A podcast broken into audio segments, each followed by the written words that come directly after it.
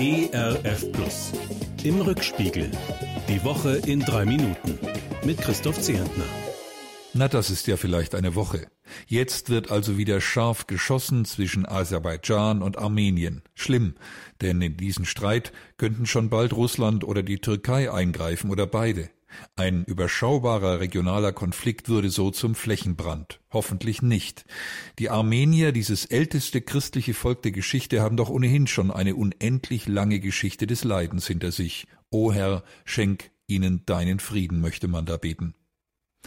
Derweil stecken sich immer mehr Menschen überall in der Welt mit Corona an, nun auch der US-amerikanische Präsident Donald Trump und seine Gattin. Nein, ich verfalle dann nicht in Schadenfreude, ich wünsche Ihnen einen möglichst milden Verlauf.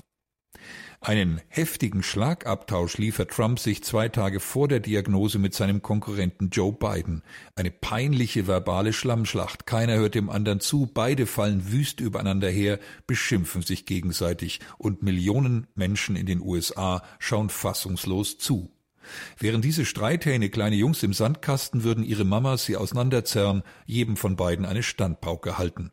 Bei Politikern im vorgerückten Alter aber wirkt diese Methode sicher nicht. Aber welche Methode denn?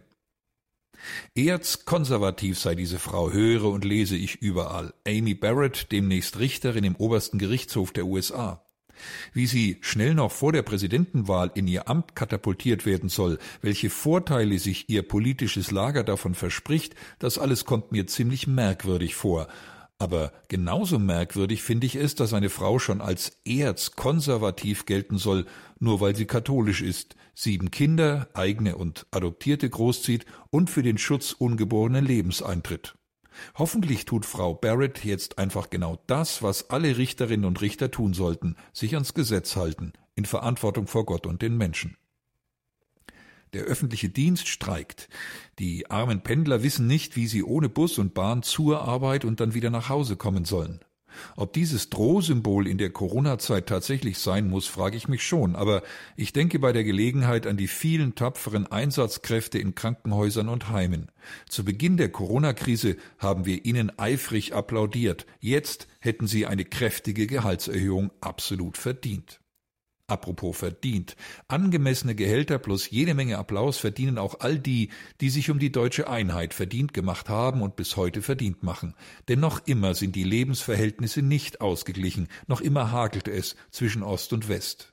Grund zum Feiern haben wir trotzdem im Osten wie im Westen. 30 Jahre deutsche Einheit, Endlich einmal in der Weltgeschichte gelingt eine unblutige Revolution und schafft für Millionen von Menschen Frieden, Freiheit und zumindest weitgehende Gerechtigkeit.